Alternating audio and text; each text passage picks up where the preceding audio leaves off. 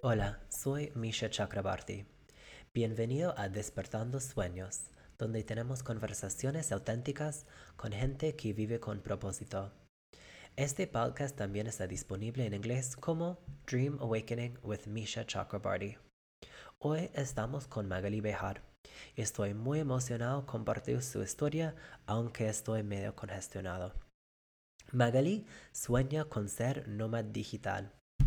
A Magali nunca le cerró la idea de esperar hasta la jubilación para viajar. Tampoco le gustó la idea de ahorrar todo el año para pasar solo dos semanas viajando en el entremedio. Ella estaba convencida que había forma de viajar a largo plazo sin gastar toda su plata y ahí encontró el concepto de nómades digitales. Entonces, en 2019 viajó un año y medio. Serían seis meses en pareja y después siguió sola. Después que empezó a viajar, siempre trabajó para un startup de San Francisco y seis meses trabajó con nueve horas de diferencia. Ella tiene un montón de historias lindas y emocionantes y así que quería compartir un par de anécdotas y aprendizajes antes de arrancar.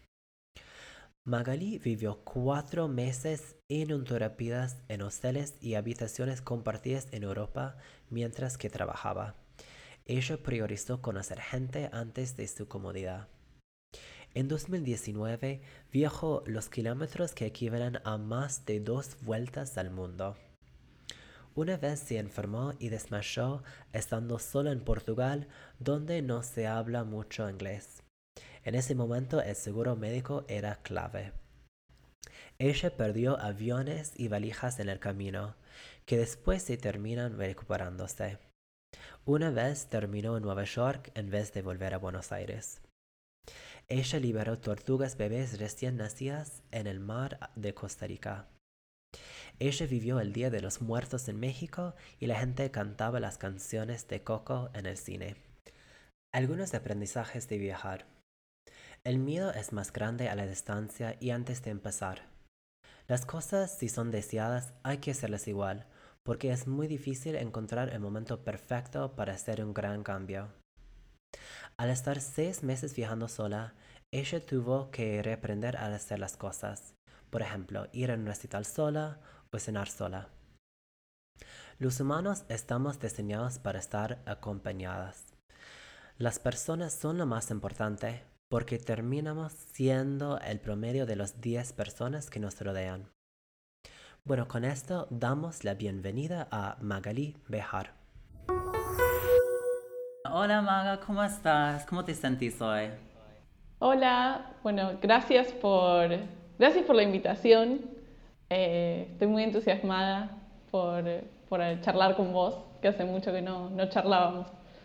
Sí, es verdad, hoy estoy emocionado tenerte acá. Y sí, es verdad, hace mucho um, que no hablemos porque vos estabas viajando por el mundo y después tuvimos la pandemia, entonces como había como muchas complicaciones, pero al final volvemos a hablar y, estoy muy emocionado que estés, así que gracias por animarte y por estar, por más que no estemos físicamente, gracias por, por estar. Sí, obvio, bueno, obvio. Bueno, tenés como un montón de cosas muy emocionantes, muy divertidas para, para hablar, así que a veces me cuesta como saber dónde empezar, así que voy a simplemente preguntarte directamente, bueno Maga, ¿cuáles son tus sueños? Bueno, qué, qué pregunta difícil. Em, te voy a ser sincera con algo. Yo tenía muy claro cuál era mi sueño hace un par de años. Como que cada cinco años sé cuál es mi sueño y ahora estoy, creo que ya tengo cuál es mi, sueño actual. Hace cinco años te hubiese dicho, yo quería ser digital nomad, viajar em, y tener independencia geográfica. Ahora, como ya pude, tuve esa experiencia, cambié el foco de qué es lo que quiero hacer. Claro, sí.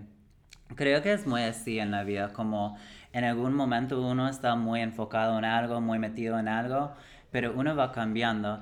Y por ejemplo, como, como decís, cuando, cuando ya haces algo, eso como te cambia, como no sos la, la misma persona que antes.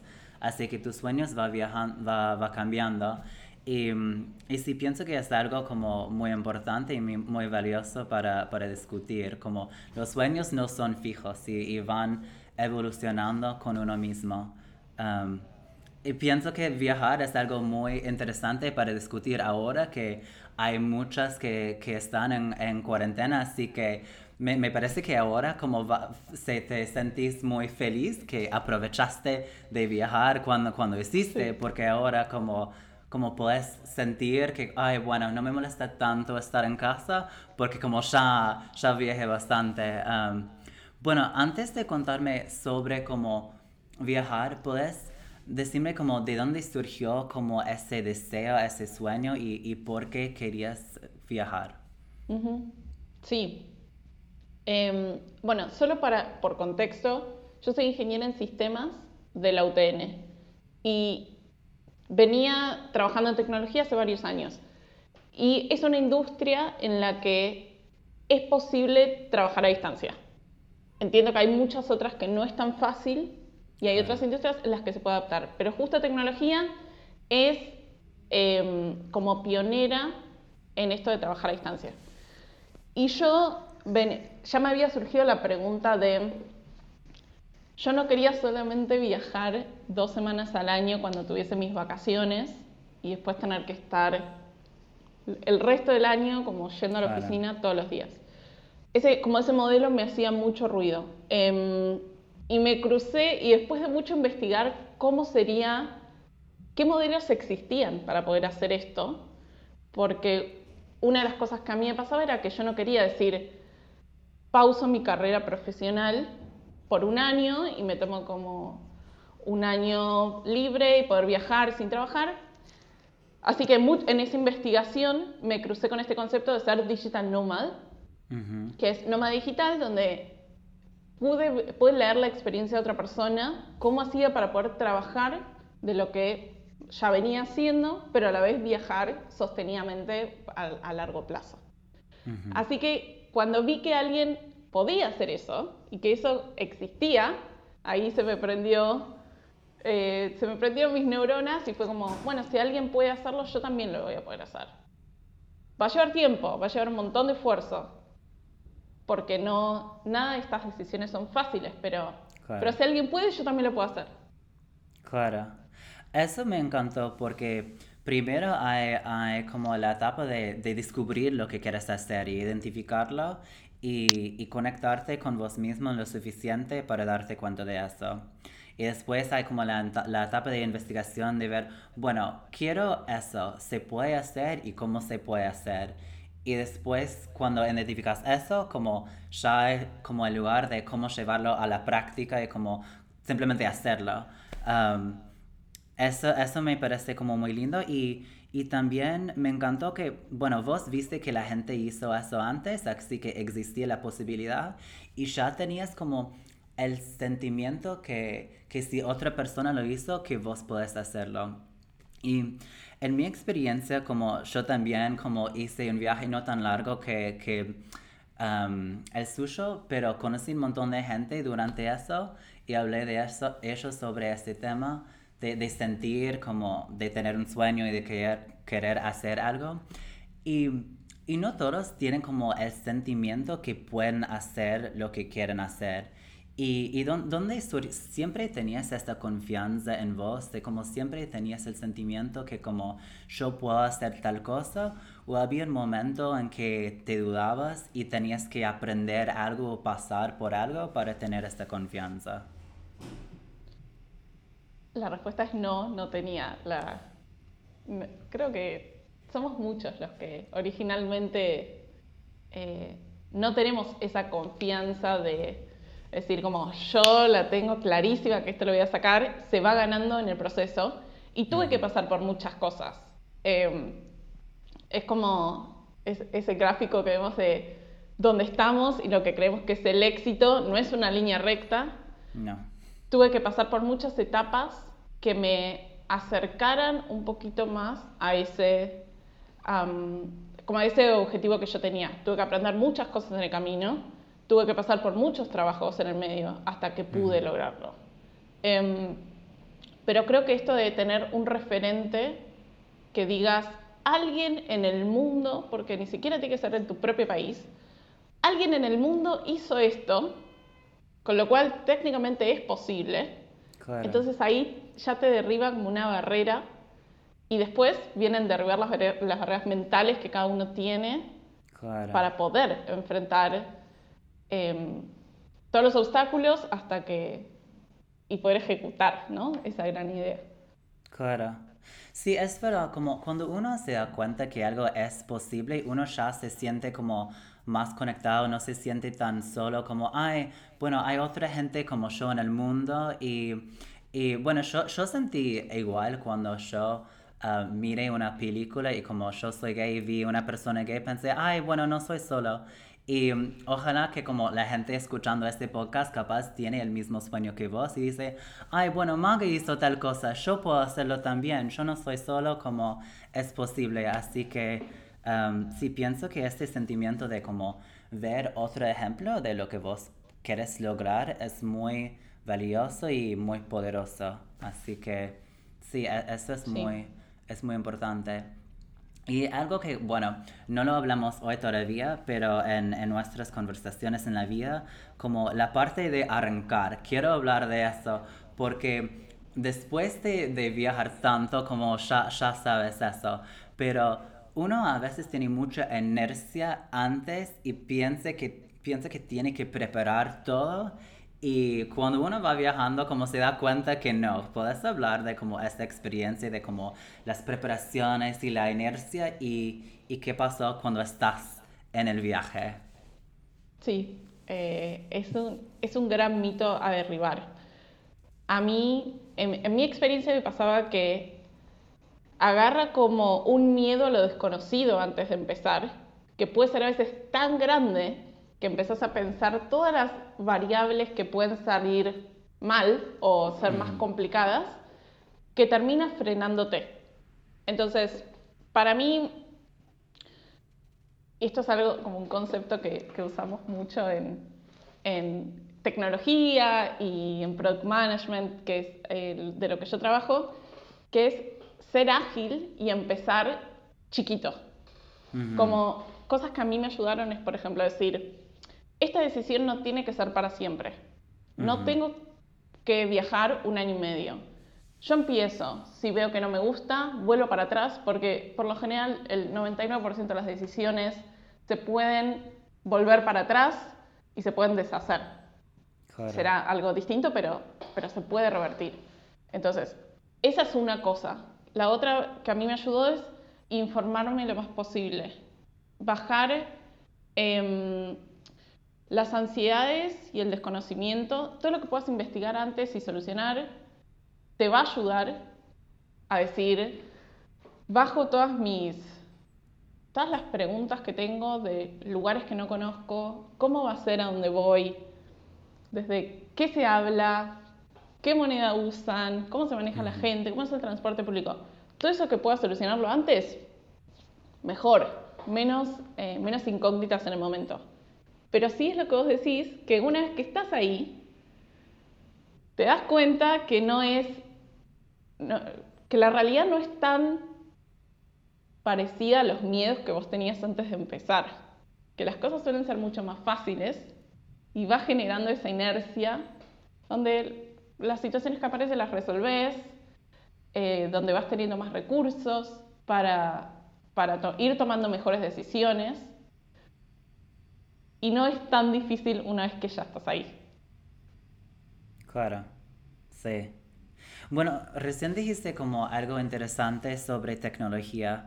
Um, y bueno, yo también trabajo en una empresa de tecnología y como podemos hablar un poco de, de cómo nos conocimos, pero yo pienso que, que, es algo que probablemente te sirvió mucho porque, como decís, cuando trabajas en tecnología, como es siempre como, siempre hay una nueva iteración después, como siempre hay como mil versiones de una aplicación, de un software, de, cualquier cosa así. Así como ya, ya se da cuenta que un bug va a aparecer, como la tecnología va a tener problemas, pero puedes arreglarlo en el momento, puedes probarlo, puedes ver qué onda. Entonces, como esta manera de pensar, como ya te prepara para las cosas que, te, que pueden surgir en el viaje. Entonces, como esta, esta nueva manera de pensar, como creo que como te dejo ser como más, como una, una manera como más explorativa, como exploradora y, de no estar tan rígida antes. Um, y creo como que, no sé, la, la, nueva generación, como generación Z, por crecer con mucha tecnología y por tener muchas empresas así, capaz eso va a ser un poco, un poco más fácil para ellos, quién sabe. Pero sí, pienso que eso es algo que, que, que te sirvió mucho y, y que, que, te dio como ese sentimiento que como puedes arreglar las cosas en el momento y que, que sos capaz de hacerlo. Y, y, te quería preguntar, como cuando, cuando estabas viajando, te, tenías más confianza por, no sé, tenías, no sé, no, no llegaste a tiempo y, y no llegaste a agarrar tu, tu vuelo o tu, tu, bus y tenías que como pensar en una solución. ¿Sentís que después de tener esos problemas que, que fueras más capaz de hacer algo o como, cómo fue esa experiencia de como ir um, viendo muchos desafíos y solucionándolos? Sí, totalmente. Em, yo creo que para empezar a responder tenemos que alinearnos en que el 95% de las cosas que nos pasan alrededor nuestro no están nuestro bajo control. Vos podés tomar un montón de decisiones, podés intentar minimizar el riesgo, hacer todas las cosas bien, pero hay un contexto em, que las cosas pueden salir, por lo general salen como no, no las esperamos.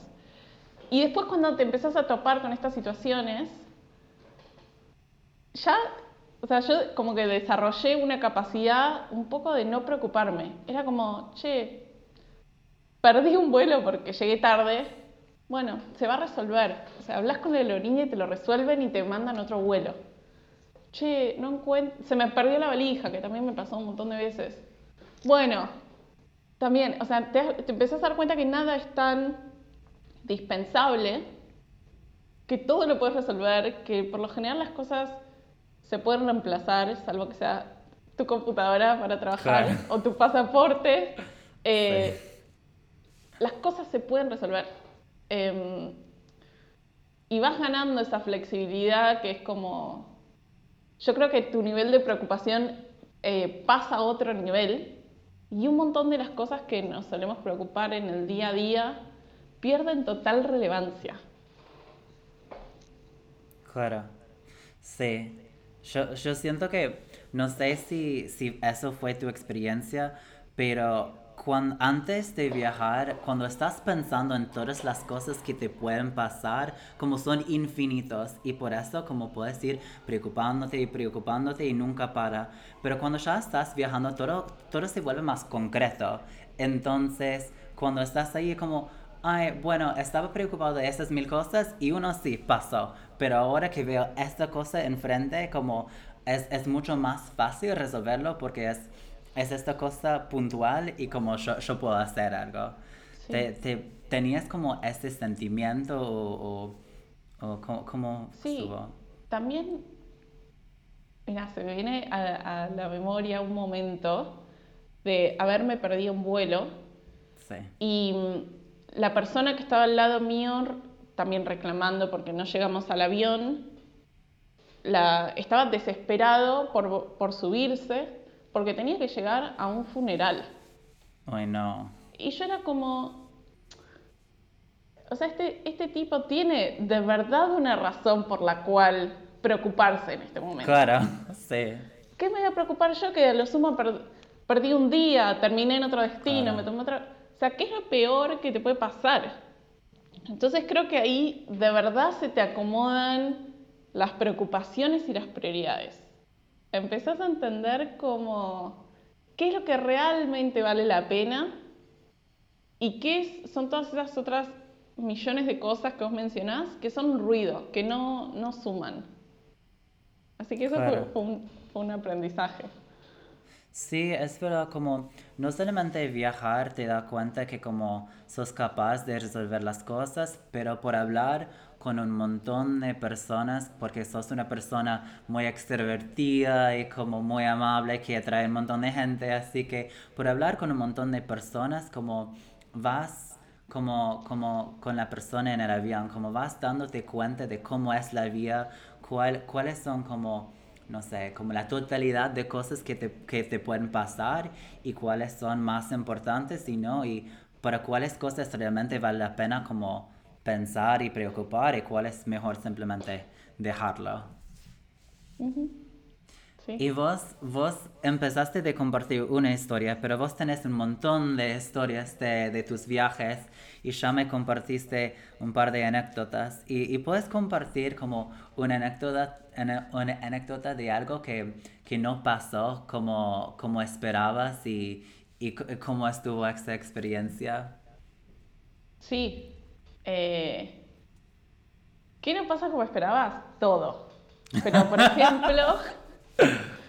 Em, yo tuve, bueno, yo estuve seis meses en Europa y trabajaba con nueve horas de diferencia con mi oficina. Nueve horas de diferencia es un montón. Es una Es un día. Es un día. Entonces, em, yo vivía como a contratiempo de lo que la ciudad vivía, porque yo trabajaba tarde, noche y terminé de trabajar a las 11 de la noche y salía y estaba todo cerrado y no había para comer, no. nada. Entonces ahí me volví muy buena buscando qué coworking se adapta a lo que yo necesito, porque todos cerraban a las 5 de la tarde y yo necesitaba trabajar 6 horas más. Em, entonces, por ejemplo, una vez me pasó que el coworking cerraba a las 8 y yo tenía una presentación muy importante que empezaba a las 8. Oh, yo no me di cuenta. Entonces, eh, vinieron, eh, vinieron eh, a decirme que, que cerraban y que yo me tenía que ir. Y yo estaba desesperada. Yo tenía Oh, que no. presentar. No tenía dónde irme, así que me fui a... En ese momento estaba quedando en un hostel, me fui al hostel eh, que me quedaba bastante cerca, corriendo con la computadora y me senté en el... Tiré todas mis cosas, me senté en el piso a presentar, que me estaban esperando a mí. Era una reunión de media hora, ya había llegado 10 minutos tarde. O sea, no. Y bueno, y en ese momento, mientras yo presento, no sé qué, había como grupos de chicos de secundaria viajando y corrían a los gritos No. en el pasillo donde yo no. estaba sentada. Se escuchaba todo, salió un desastre la reunión, Ay, no. salió realmente todo mal, lo que yo presenté no gustó, o sea, desastre, un desastre Oh. todo. Em, pero bueno, sobrevivís, como Cara. sale mal, bueno, pedís disculpas, aprendés de eso, planificás mejor la próxima vez, alineás expectativas con la otra persona, que es lo que espera ver, y seguís adelante. No, no te Claro. queda otra. Sí, e- eso me encantó porque es como la peor cosa que, que puedes imaginar, como una pesadilla total, y eso pasó y seguís viva, como, Claro, y, y sí. como no es el fin del mundo, así que sí, es, eso me encantó. Y me llama la atención porque ahora estamos en, estamos en Argentina y, y estamos en cuarentena y ahora como todos nosotros tenemos llamadas en casa, bueno, los que, los que trabajamos remoto al menos, y, y si, si trabajas, si tenés como llamadas o como videollamadas, como inevitablemente como vas a ver como los niños o los perros o los gatos de tus compañeros, entonces, no sé, tu experiencia me, me pareció simplemente como una llamada normal durante la, la cuarentena. Eso. Sí, sí, 100%. Ah, Yo creo que una de las cosas buenas de la cuarentena es que humaniza a tus colegas. Todos tenemos, todos tenemos problemas, todos tenemos una mascota que pasa por atrás, que te suena el timbre, cosas que salen mal, que te tenés que ir al médico, que tu familia esté en problemas. Em, y creo que eso nos acerca. Aunque trabajes con gente que, em, no te lleves tan bien o que sean, estén en otro país o que tengan otra cultura, pero estamos globalmente pasando por lo mismo. Así que creo que, es, que eso es buenísimo. Qué mejor que tener una reunión con tu perro así a UPA. Me parece fantástico. Ay, a mí también. Em, quiero, quiero hablar lo de acercarse a la gente porque es, es interesante porque esto de la cuarentena nos acerca a la gente y estamos como en casa y no podemos ir a ningún lado. Pero también lo de viajar nos acerca a la gente. Entonces, ¿puedes hablar vos? Vos hiciste un viaje durante meses, entonces tenías esa experiencia y también estamos en cuarentena durante meses. ¿Y puedes hablar de la conexión humana en estas experiencias distintas? Sí, em, es una buena pregunta. Creo que primero que los humanos estamos cableados para... Somos especies sociales que necesitamos estar rodeados de otras personas. Eh, esto es lo que Brené Brown se la pasa diciendo, que recomiendo su podcast un montón. Ay, me encanta. Sí. Em, entonces necesitamos, necesitamos estar conectados, sea virtualmente o sea presencialmente. Em, entonces, desde el viajar y estar abierta a conocer un montón de personas y culturas que, que tienen vidas completamente distintas o que viven en la otra parte del mundo, pero te terminas dando cuenta que son muy parecidos a vos. O estar acá en cuarentena y, y mandar un mensajito a otra persona, a ver cómo está, y ser más empático y, y estar cerca, creo que, creo que es la diferencia. Eh, hace la diferencia a cómo transitas las, las, las experiencias y cómo transitas la vida. Depende cómo estés acompañado eh, de las personas que valen la pena. Claro, qué linda.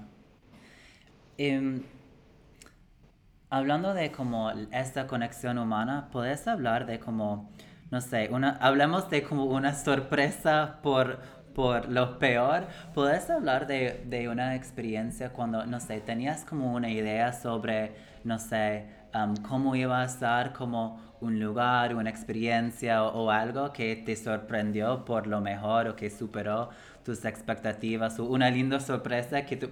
Viste que estamos en... El mundo de hoy es muy complicado, así que tenés como algo, algo lindo para compartir sobre viajar. Sí, sí, obvio. Em, creo que las personas son mucho más buenas de, los que, de lo que pensamos. Eh, en, mi experiencia, la gente está lleno de gente buena y es más difícil encontrarse con gente mala, por más que el impacto de una persona mala sea mucho más grande. Em, pero una experiencia para mí súper eh, positiva, que no, esperaba que fuese así, fue em, que yo empecé a buscar cuando, cuando ya estaba viajando, ya habían pasado varios meses, empecé a buscar dónde iban otros nómadas digitales como yo. Porque tiene una forma de, viajar muy específica que no es ni una persona que vive en el lugar, ni es un turista que está de vacaciones. Así que con eso me fui a Split, a Croacia, ah, porque es como un, un hub de digital nomads. Y fui a un coworking muy específico que no me quedaba cerca, pero sabía que la gente iba a estar ahí. Em, un lugar hermoso donde trabajás mirando la playa, es una belleza total. Y una súper buena experiencia es que si vos buscás dónde está la gente que, está, que parecía a vos, y yo la encontré, fue tan, tan como gratificante vivir ahí e ir a trabajar y conocer gente que estaba pasando por lo mismo que yo, que decidí quedarme a vivir dos meses ahí porque, porque valía la pena estar ahí. Pero eso es algo que, que, no esperaba porque yo pensé que me iba a quedar una semana y me iba a ir. Em, así que bueno, ahí la investigación pagó sus frutos. Eso fue una buena sorpresa. Qué hermoso. Ay, eso me encantó. Y también me gusta como llegaste a un lugar, te sentiste como muy en casa, que, te cayeron muy bien toda la gente ahí y, y te adaptaste. Como a veces uno tiene como la idea que yo quiero que mi viaje sea así. En tal día quiero estar en tal lugar. Después quiero ir a este, este lugar como el próximo día. Pero como es como algo que, que, vi en esta experiencia con vos, es como llegaste y capaz en una semana tenías planeado ir a otro lado, pero decidiste hacer la decisión de quedarse. Y puedes hablar de como esta adaptabilidad cuando viajas a largo plazo. Creo que leíste la tecla. Esa es, ese es el, el, concepto clave para llevarse y creo que no es solo para viajar, es para la vida. Eh, donde por lo general las cosas cambian tan rápido en el mundo que cambiamos de trabajo, cambiamos de rutina, cambiamos de ambiente, no sé qué. Adaptarse es, es, lo, es, lo que necesitas junto con la flexibilidad. Em, creo que para lograr esto tiene, tiene que pasar un par de cosas. Eh, primero, bajar las expectativas. claro. Sí. Porque eso es lo que nos hace, eh, nos desilusiona cuando pensamos que algo va a suceder de determinada manera y no pasa, es una desilusión. Em, así que primero eso, como no adelantarse, no como no imaginarse cómo va a ser la situación hasta que lo ves. Claro. Y, tomar, eh, tomar de lo que el contexto te está dando. Así que mm, las expectativas son, son el gran problema de la vida. Em, y después estar abiertos a, a recibir cosas distintas, como poder tomar experiencias nuevas que nos pasan sin cerrarnos y, y, volvernos rígidos y estar abiertos a conocer otras personas, y, hacer las y probar cosas distintas. Em, creo que con esas dos grandes patas se va como consiguiendo la adaptabilidad, pero hay que definitivamente todo el tiempo estar trabajando en eso. Claro, no, e, esto es un, es un camino que, que nunca termina como aprender a adaptarse al mundo. Y, y para mí lo que dijiste sobre las expectativas es clave, porque realmente como si tienes la idea, quiero llegar a Split y quiero conocer como 100 personas nuevas, si tienes esa expectativa y conoces 50 vas a estar decepcionado. Pero si decís, yo quiero llegar a Split y ver lo que pase y conocer 50 personas, vas a estar muy emocionado. Así que simplemente es una una cuestión de, para mí no es una cuestión de bajar tus expectativas, pero simplemente de, de ver qué, nos sirve y simplemente como lo, lo que dijiste sobre como de ver lo que te presente la situación. Porque vos, si veniste afuera, como tus nociones y tus ideas de cómo es el lugar realmente es irrelevante porque veniste afuera como no, la cultura no es propia. Entonces me pareció como muy importante lo que dijiste sobre como, bueno, me adaptó a la situación, ve, voy con la mente abierta y, voy a lo que pase y, pienso en lo que puedo aprender y, cómo, cómo, puedo aprovechar, cómo aprender, disfrutar del momento. Y otra cosa que quería hablar de adaptabilidad, bueno, vos sos de Argentina y desde hace, bueno, no, no, conozco como todos los detalles de la, de la historia, pero vivís con mucha inflación y evidentemente eso como tenés que ir adaptando toda tu vida, como tenés eso ya incorporado. ¿Puedes hablar un poco más de cómo, no sé, ser de Argentina, como ya te preparó para cosas que capaz surgen en, en el viaje? Sí, qué buen punto. Creo que cualquier persona argentina ya tiene, em, ya tiene incorporado como el siempre tener que esforzarse. Acá, o sea, no quiero generalizar, pero las cosas no siempre están servidas, siempre hay que encontrarle como la vuelta y empujar mucho y las condiciones del país todo el tiempo cambian, para bien o para mal. Em, entonces, yo creo que ayudó un montón. Creo que esta formación eh, de haber nacido y, y, haberme, y haber crecido acá hace que vayas a otros lugares mucho más ordenados, como una ciudad de Europa, y te parezca como, qué fácil que es esto. Claro.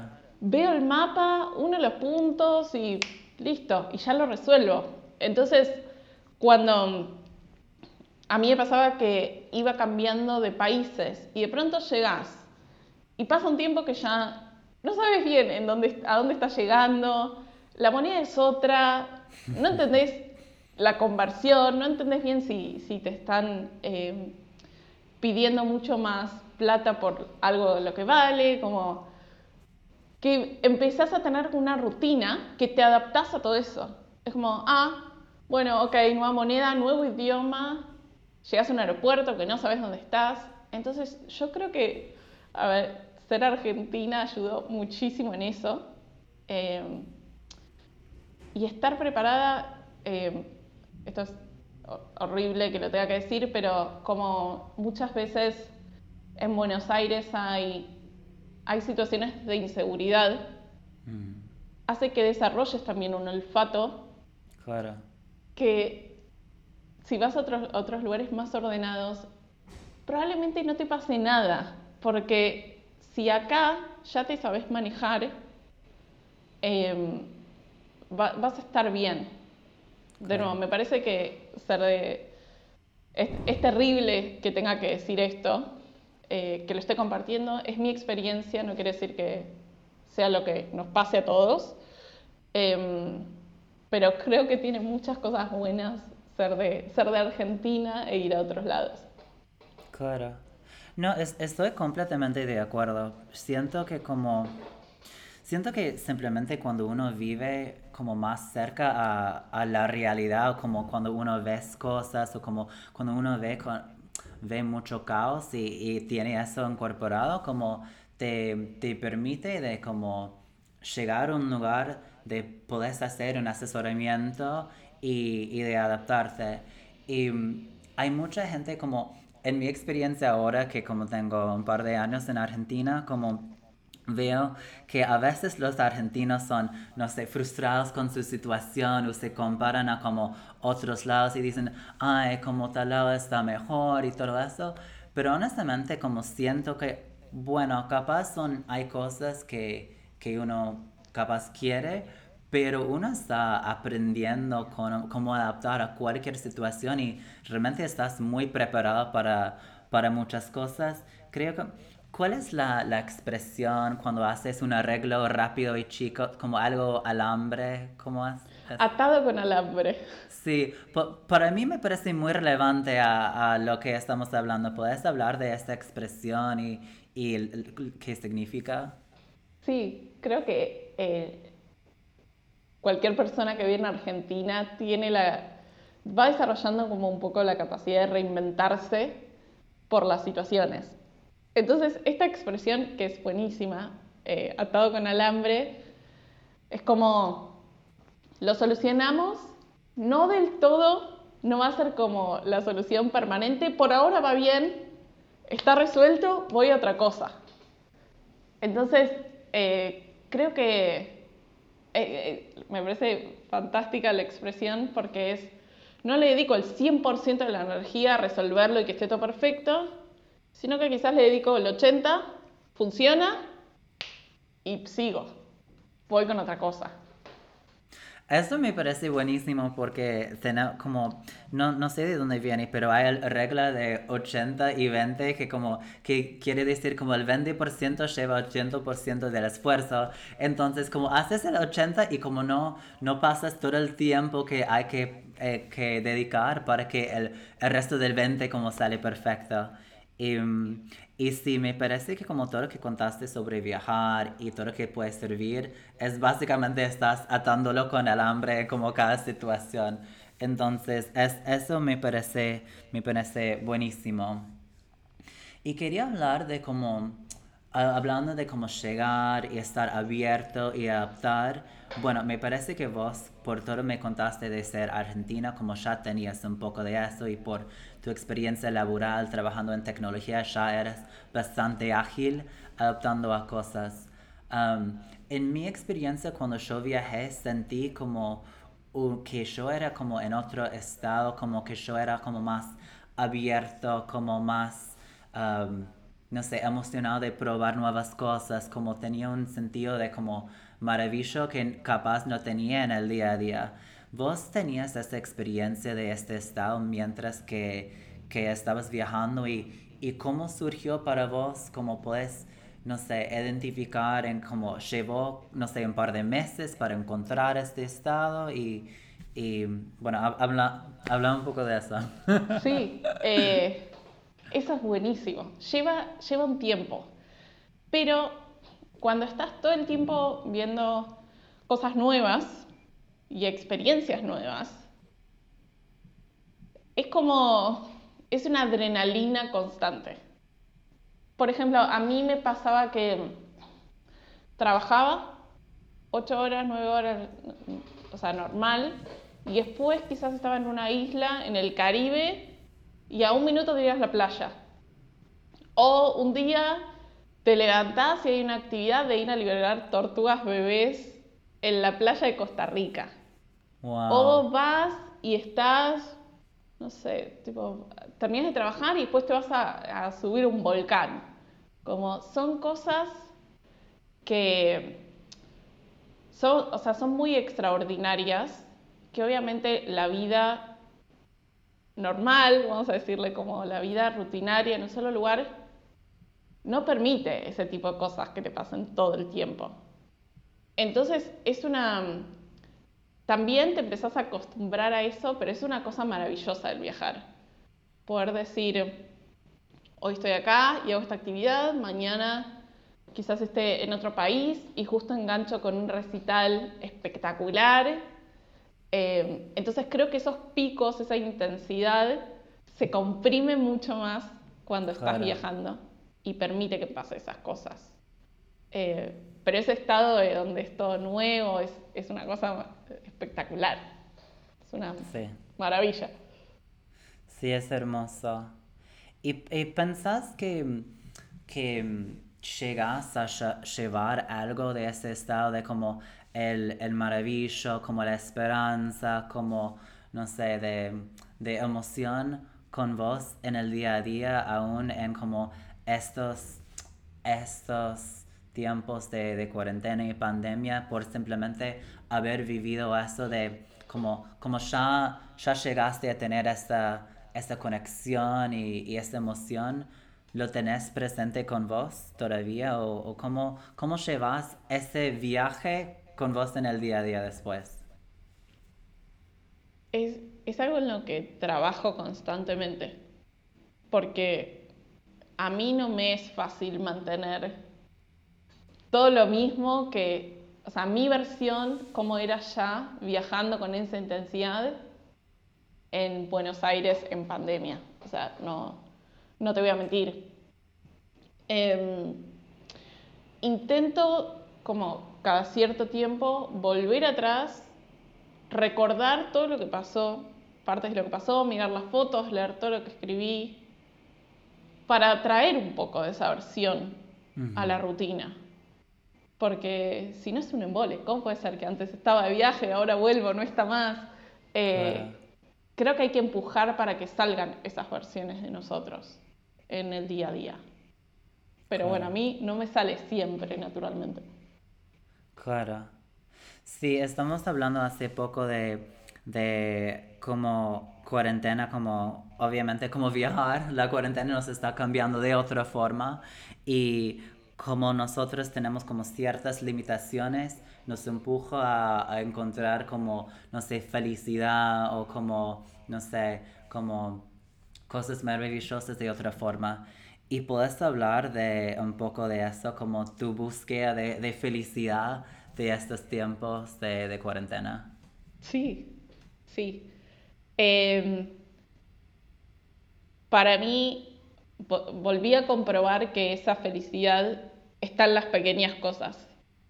Está en hacer jardinería y tener tus plantas y cuidarlas y ver cómo crecen, poder hacer una clase de danza a distancia, poder hacer yoga todas las mañanas, poder leer muchísimo más de lo que antes podía leer en mi rutina donde corría para todos lados 18 horas, em, conectar mucho más con podcast y audiolibros, que es una cosa fantástica que, descubrí ahora eh, en mi rutina.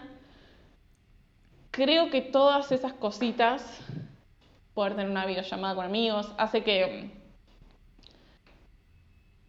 que sea mucho mejor llevar, atravesar estos momentos, acercarse a otras personas. Em, así que para mí la felicidad, como toda la antítesis del viajar, ahora está en las pequeñas cosas que antes no las podía hacer cuando viajaba. Claro. Increíblemente. Antes no podía tener un perro, no podía tener plantas, no podía tener rutinas, no podía ir a tomar una clase de danza dos veces al mismo lugar. Eh, así que todo eso también está, es buenísimo, aunque a veces sea difícil de verlo. Claro, es un, es un buen punto, como viajar es hermoso y como te abre, y como conoces un montón de, no sé, lugares, como cosas de naturaleza, como conoces otras culturas y otras maneras de pensar y siempre hay como mucha actividad y pero como tampoco puedes tener tu propia casa y ordenarlo como quieres, no puedes como dejar que, que tu estilo como ocupe un lugar, no puedes invitar a tus amigos a, bueno, acá es, ahora en cuarentena es complicado, pero no puedes tener como esas cosas cotidianas que también son, son lindas cuando viajas, es, es verdad, y como capaz ahora que, que queremos, como tenemos una expresión en inglés que es como el, el, la hierba siempre es más verde al otro lado, como uno siempre está queriendo, lo que uno no tiene. y, y, siento que, que, a veces uno siente así.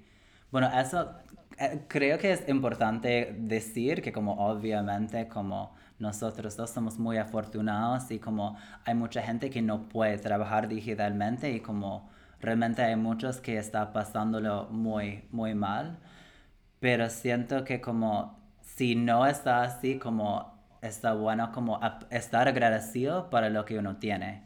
Um, porque a veces en el día a día antes, como no, no pensemos en como todas las cosas hermosas que, que, que teníamos. Así que sí, pienso que, pienso que está, está muy bueno, como decís, tomar, como tener placer en, en las cosas sencillas. Sí, sí, creo que tenés un punto. Eh, sobre todo ahora, en estos tiempos tan difíciles mundialmente, hay muchísima gente pasándola mal claro. Eh, por un montón de aspectos y creo que el ser agradecida por las cosas buenas, eh, sean chiquitas, es lo, que, es lo que vale la pena hacer. Claro, sí. Y hablaron, hablando de como, no sé, de, de estar agradecido, de como apreciar lo que tenés, quiero hablar un poco más de por qué querías como por qué querías um, viajar y no querías esperar y por qué querías como agarrar la vida, porque cuando yo era chico había como la gente decía, ay, bueno, hay que trabajar tu vida y cuando llegas a, a, la jubilación, después puedes viajar o después puedes hacer todas las cosas que querías. Y bueno, obviamente como no es lo que hice yo y no es lo que hiciste vos. Y, um, y querías encontrar una manera de viajar ya y también como de viajar a largo plazo. Y, y quiero hablar de eso porque también viajar es es caro y encontraste de una, una manera de, de, no solamente trabajar dos semanas por, por esperar para jubilarse, pero tampoco por, por estar limitado por plata. Entonces, um, puedes hablar de cómo, no sé, cómo llegaste a tomar esta decisión y, de hacerlo ya, como... Sí, creo que... Mm, que en realidad creo que la vida es muy frágil y nos olvidamos de eso. Creo que la única certeza que todos tenemos es que nos vamos a morir, pero nos olvidamos de que eso va a suceder. Y a veces creemos que va a suceder a los 100 años y a veces no es así. Entonces, me parece que ese, ese modelo que, tenía, que todos tenemos implantado en algún punto de, de decir, trabajo, me mato, ahorro, la paso mal en un montón de circunstancias, para después en el futuro poder viajar, o sea, no, no, no sé cuánto sentido tiene, porque quizás ese momento nunca llegue. Claro. Em, y por lo general nunca es buen momento, nunca está todo acomodado para decir, ahora sí me voy de viaje, o ahora sí empiezo mi emprendimiento, o ahora sí lo que sea. Claro. Entonces, si creo que si no empujamos a que esas cosas pasen, solas no van a pasar, porque la vida te lleva a un montón de oportunidades y caminos que difícilmente justo de casualidad esté alineado con lo que vos querías hacer. Así que creo que tiene que haber mucha, mucho empuje y planificación para, para conseguir eso que, que querés lograr. Em, y en cuanto al cómo, o sea, yo pienso que muchos de nosotros necesitamos seguir teniendo ingresos para poder hacer algo así. Sacando a la gente que, que, no lo necesita hacer y puede decir, bueno, tengo, tengo la plata y tengo todo solucionado para poder irme, que no, no es la realidad de, de muchísima gente. Creo que encontrarle la forma de que sea económicamente sustentable hace que se pueda mantener, porque si no es una, es una utopía. Como, o, o no sé, o cambia el estilo de viaje, pero creo que son, son variables que se tienen que alinear. Que puedas tener los medios para hacerlo, o sean tus ahorros, o sean porque seguís trabajando. ¿En qué momento lo vas a hacer? Porque después la vida te pasa y Cara. te perdiste la oportunidad, no sé, después te pueden pasar tantas cosas que, que ahí sí de verdad no sea un buen momento para poder irte. Que mm, eh, es muy difícil tomar esa decisión, pero creo que si no, que si no empujás y si no sos determinante, nunca va a pasar. Claro. Sí, pienso que como es muy, es muy valioso lo que dijiste sobre capaz quieres esperar para la jubilación, pero no sabes lo que te va a pasar. Y de tus experiencias de viaje, ya sabes que van a surgir cosas, como no es, no es una cuestión de si van a pasar, es una cuestión de cuándo. Y como creo que como esa experiencia de viajar, como te, te mostró, bueno, si no, si no hago lo que quiero, como la vida va, va a meterse en el medio y no, no voy a poder. Y pienso que es una, es, es un aprendizaje como muy, muy importante. Cuando yo estaba viajando y yo, yo llegué a Patagonia, y conocí a un, un señor creo que tenía como setenta y pico años y él dijo, bueno, yo, yo esperé hasta jubilarme para viajar y voy a seguir viajando hasta que mi cuerpo ya no puede más. Y sentí, bueno, pero capaz trabajaba como 40 años y en un año ya se va a agotar su cuerpo. Entonces, pensar cómo pasas todo tu vida matándote para hacer algo y después no sabes cuánto tiempo vas a tener para disfrutarlo. Entonces me parece como muy importante lo que dijiste sobre como es, tu vida, como vivirlo como querés y, y no, uno no sabe lo que va a surgir, pero es, es importante como hacer lo que es importante para vos. Bueno, ya hablamos de un montón de cosas muy emocionantes y muy interesantes y yo sé que tenés un montón de, de historias más para contar, así que puedes contarnos como un par de, no sé, historias de, de viaje capaz que, que, son, no sé, tus preferidos. Sí, eh, sí, cómo no. A ver, déjame pensar. Una, mm, una muy buena que, que suelo contar es que cuando estaba en, en Nueva York, justo coincidía con un festival gigante donde tocaban en Central Park, como 50.000 personas yendo a ver. Había muchas bandas, pero yo me moría por ver a The Weeknd, que tocaba esa noche. Y conseguí entradas, fui, no sé qué. Y en mi recital, o sea, teniendo en cuenta como culturalmente que es Estados Unidos, pasó que la gente empezó como a gritar y, y los que estaban en el escenario diciendo como, bueno, cálmense, cálmense, no sé qué, y yo veo a mi derecha que viene una estampida de gente corriendo, estampida National Geographic, los elefantes corriendo. Ay, no. Que por un momento no entendés qué pasa, y, y cuando ves que toda la gente llega hacia vos, y todos corren, y vos empezás a correr, y la gente gritando como, hay alguien que está disparando, la policía diciendo tipo, corre pero agachado, la gente súper angustiada, todos en el piso, veía a chicos llamando a sus familias, despidiéndose. no, ay, qué fuerte. Un horror, un horror total, mucho miedo. Sí. Y cuando se desaloja esta cantidad de cientos de personas, nos cruzamos con otro policía diciendo como, ah, no, no, no pasó nada, está acá todo bien, no sé qué. Y cuestión que, como que dijeron, no, no, no hubo ningún shooting, como mm. no, no encontramos a nadie que estuviese disparando y el recital seguía. Y estábamos todos afuera. Yo diciendo como, no puedo creer el estrés que tengo en este momento, pero quiero volver a entrar. Yo ahora ya estoy acá, quiero ver a The Weeknd. Y el descontrol que es eh, en Estados Unidos cuando pasa una situación así. Claro. Porque esas cosas pasan. Eh, había sido como medio cerca del shooting en, Las Vegas, entonces la gente está asustada. Claro. Eh, y cuestión que después de mucho tiempo logré volver a entrar y estaba todo el predio como de todas las cosas de la gente que todos salimos corriendo y quedó todo tirado. Horrible, horrible, horrible.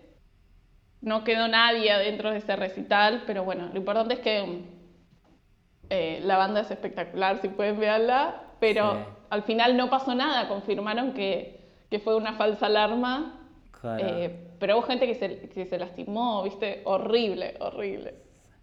Bueno, es, es, para mí esto es como decís, con, cuando viajas, las cosas no son como tus expectativas capaz. La gente piensa que Estados Unidos es un país desarrollado, como ordenado, y después pasan cosas así. Es como, bueno, yo puedo decirlo, decirlo porque soy de Estados Unidos, pero no sé, como la gente piensa, ah, bueno, llego a este país que económicamente está todo bien, basta, no pasa nada. Y, después uno va que puede pasar cualquier cosa donde quiera. Bueno, obviamente los Estados Unidos tiene como muchos problemas con, con el tema de las armas y, y, obviamente probablemente un shooting no, no va a pasar en cualquier lado, pero sí, eh, pienso que es un buen ejemplo de, de viajar como te rompe como las expectativas y como tus, tus nociones anteriores de, de, cómo son las cosas. Um, Totalmente, sí. Sí. sí. Sí. Así que, bueno, esa es una... Eh, así fue como empecé a viajar. Eso pasó justo muy al principio. No. Eh, Ay, bienvenido al mundo del viaje. bienvenida, exactamente eso. Sí. Pienso, que es, eh, pienso que es muy así, como, no sé, como arrancas y como ya en el momento que arrancas, como ya te agarra algo y en ese momento como, ay, recién arranqué, tomé la buena decisión, capaz mejor volver a casa donde está todo muy cómodo y eso. ¿Puedes hablar un poco de como la noción de, de la comodidad y como de superar esta necesidad? Es terrible. La comodidad y la zona de confort es es muy peligrosa, eh, en mi experiencia, porque te lleva a, no sé, a conformarte y no probas otras cosas.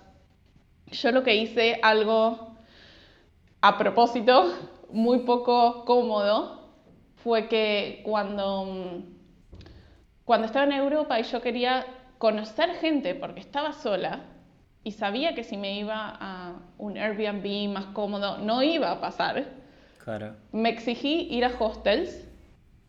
Entonces, durante cuatro meses ininterrumpidamente vivía en hostels en habitaciones compartidas.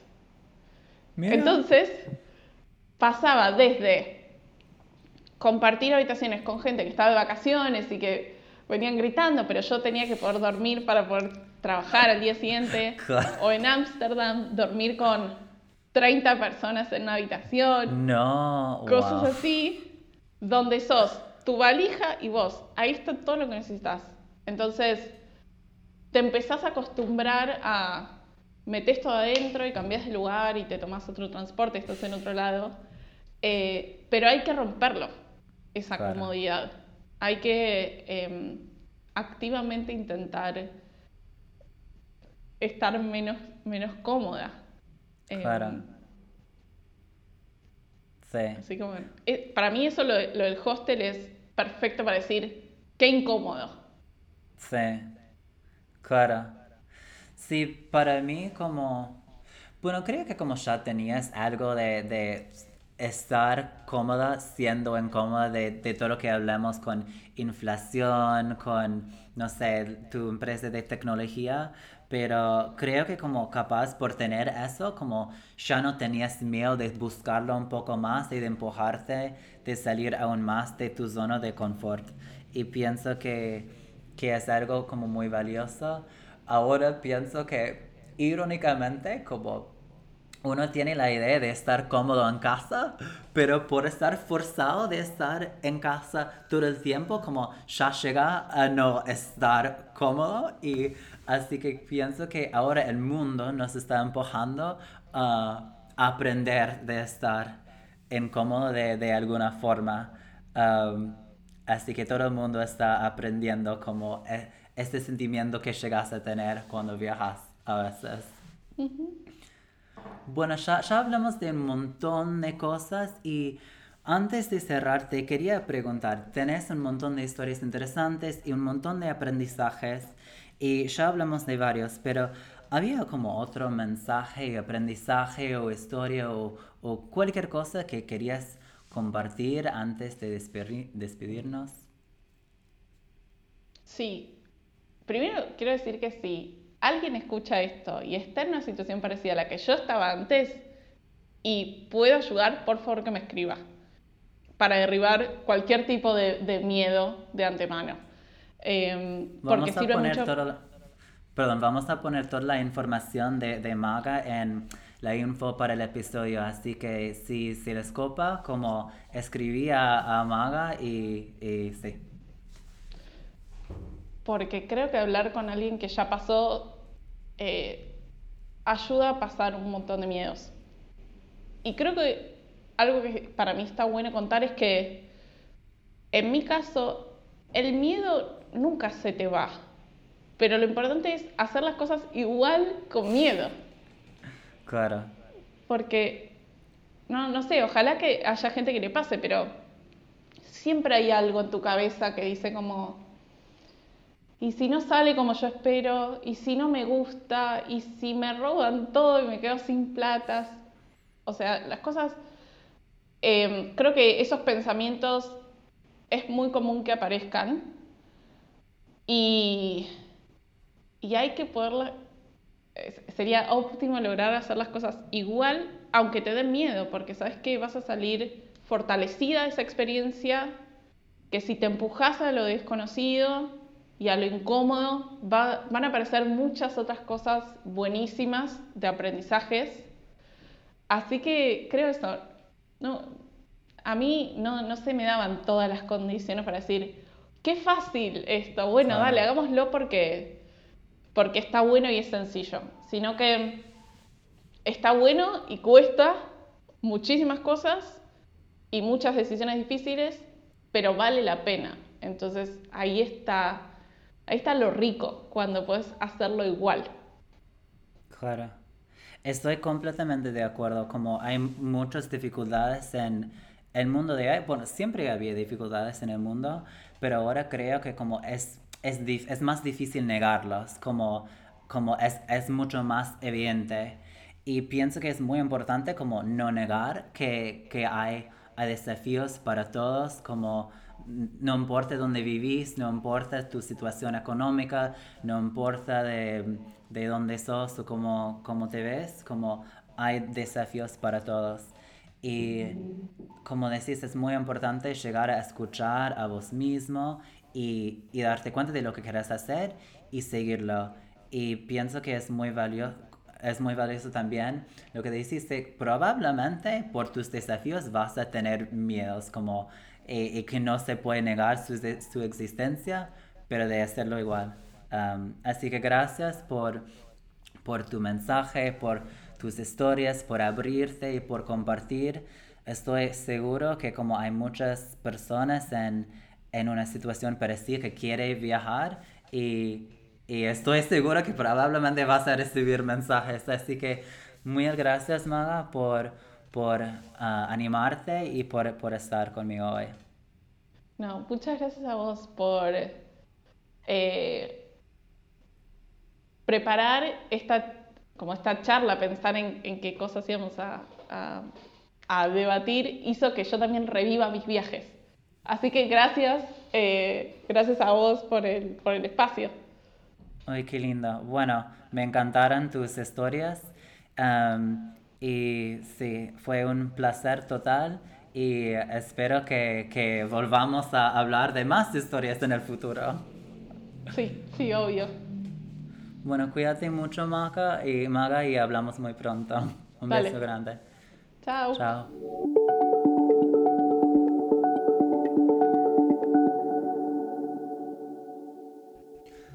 Recién hablemos con Magali Bejar. Bueno, como siempre, ella tenía un montón de cosas lindas para compartir y quería destacar dos. El primero es la idea de preparación. A veces tenemos la idea que tenemos que preparar mucho antes de, ir a, hacer digital, digital nomad o de, viajar o, lo que sea, o de tomar una nueva etapa. Pero lo que dice Magali es, obviamente está bueno preparar como puedas y hay un montón de recursos hoy en día con el internet y está bueno armarte con lo que puedas, pero lo esencial ya está dentro de vos. Lo más importante es tu adaptabilidad y tu capacidad de hacer cambios en el momento. Como ella contó, siempre te van a pasar cosas inesperadas y por más que preparas, no vas a estar preparado para todo. Lo que sí es que tenés la capacidad de hacer, um, de cambiar tus planes, de usar tu intuición para navegar la situación y, y de cierto sentido como ya estás preparado por lo inesperado. Y al final de todo ella contó como a veces uno espera hasta la jubilación para viajar y para ella es un error porque la vida es hoy, no se sabe lo que va a pasar cuando tenés 60, 70 años, uh, entonces, o si vas a llegar a 60, 70 años, entonces mejor aprovechar el momento y, y de, no, de no olvidar de hacerlo por miedo de no estar preparado. La otra cosa es que lo inesperado puede ser lindo. Ella tenía muchas experiencias con con gente que, que obviamente no estaba esperando conocer. Um, ella tenía la experiencia linda con el coworking en Split, en Croacia. Y ella en el momento tomó la decisión de quedarse más. Ella iba a quedarse una semana, se quedó dos meses. Entonces el inesperado puede ser muy lindo. Y aun cuando no es lindo, como lo que pasó con la pesadilla de su reunión en el medio del hostel, como al final no estuvo al fin del mundo, ella pidió disculpas y ella seguía trabajando para la empresa y las cosas pasan. Entonces, lo importante es de no, no sobre preparar, de saber, de darte cuenta que lo que necesitas ya está dentro de vos y de de hacer las cosas, de animarte a hacer las cosas que te da felicidad. Bueno, espero que disfrutaran de la charla con Magali. Voy a poner toda su información en la descripción y los links y todo. Y volvemos en dos semanas con otro episodio de Despertando Sueños. Cuídense mucho. Chao.